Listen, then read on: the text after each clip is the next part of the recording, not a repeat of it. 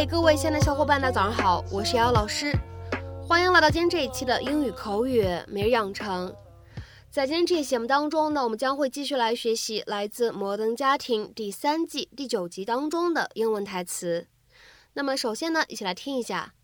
So the fog was rolling in over the mountains like an ominous blanket as we readied the giant slingshot. So the fog was rolling in over the mountains like an ominous blanket as we readied the giant slingshot. 大雾弥漫在山间，就像盖上了一条不祥的毯子。我们那会儿正在准备弹弓。So the fog was rolling in over the mountains like an ominous blanket as we readied the giant slingshot. So the fog was rolling in over the mountains like an ominous blanket as we readied the giant slingshot. 那么在这样一段英文台词当中呢，我们需要注意哪些发音技巧呢？首先呢，第一处 rolling in 放在一起呢，我们可以自然的连读一下，可以变成 rolling in，rolling in，rolling in。再来看一下第二处发音技巧。like an ominous 这样的三个单词呢放在一起，我们可以自然的做两处连读。那么此时呢，我们可以非常自然的读成 like an ominous Like an ominous，like an ominous。再来往后面看，readied 的。放在一起呢，会有一个不完全爆破的处理。那么此时呢，我们可以读成 ready 的，ready 的，ready 的。而再来看一下最后这一处发音技巧，giant slingshot，放在一起呢会有一个非常典型的不完全爆破的处理，所以呢此时我们可以读成 giant slingshot，giant slingshot slingshot，giant I don't know what's worse that he competes every Thanksgiving in a pie eating contest or that he's nine time runner up. it wouldn't be Thanksgiving without the contest. Yes, it would. I think I have to tell my pumpkin chunkin story. Oh, no, no, you don't have to. No, I kind of think I have to. Once Cam and his friends tried to slingshot a pumpkin across a football field.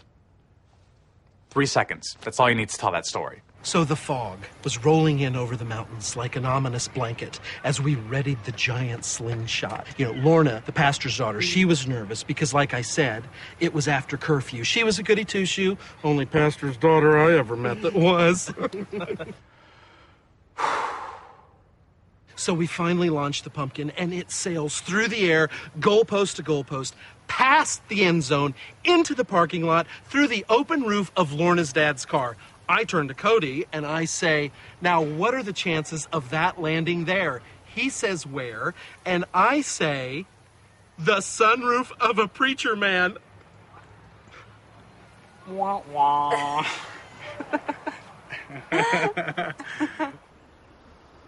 那么今天节目当中呢，我们来学习一个动词短语，叫做 roll in。roll in 这个短语 roll in 它呢在口语当中意思很多。我们今天节目当中呢，重点来学习一下视频当中出现的这个意思和用法。在英文当中呢，roll in 或者是 roll in something 可以用来表示 to have or have something coming in vast amount，拥有大量的某个东西，或者说呢有某个东西大量的出现、涌现、到来啊这样的意思。那么下面呢，我们来看一下今天的例句，一共呢有四个。第一个，I wouldn't worry too much about the Smith. They're rolling in cash. 我不会太担心史密斯一家，他们家超有钱的。I wouldn't worry too much about Smith. They're rolling in cash. 下面呢，我们再来看一下第二个例子。Mary is rolling in money because she won the lottery. Mary 有很多钱入账，因为她中了彩票。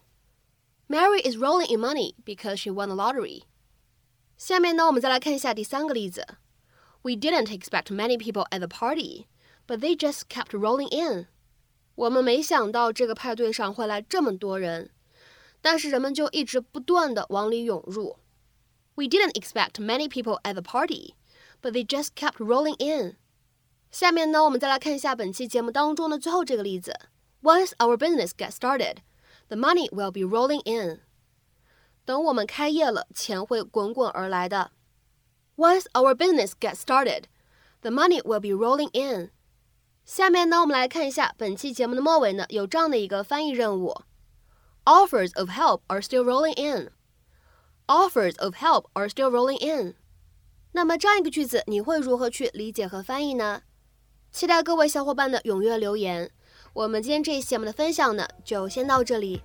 明天节目当中呢，我们再会。See you tomorrow.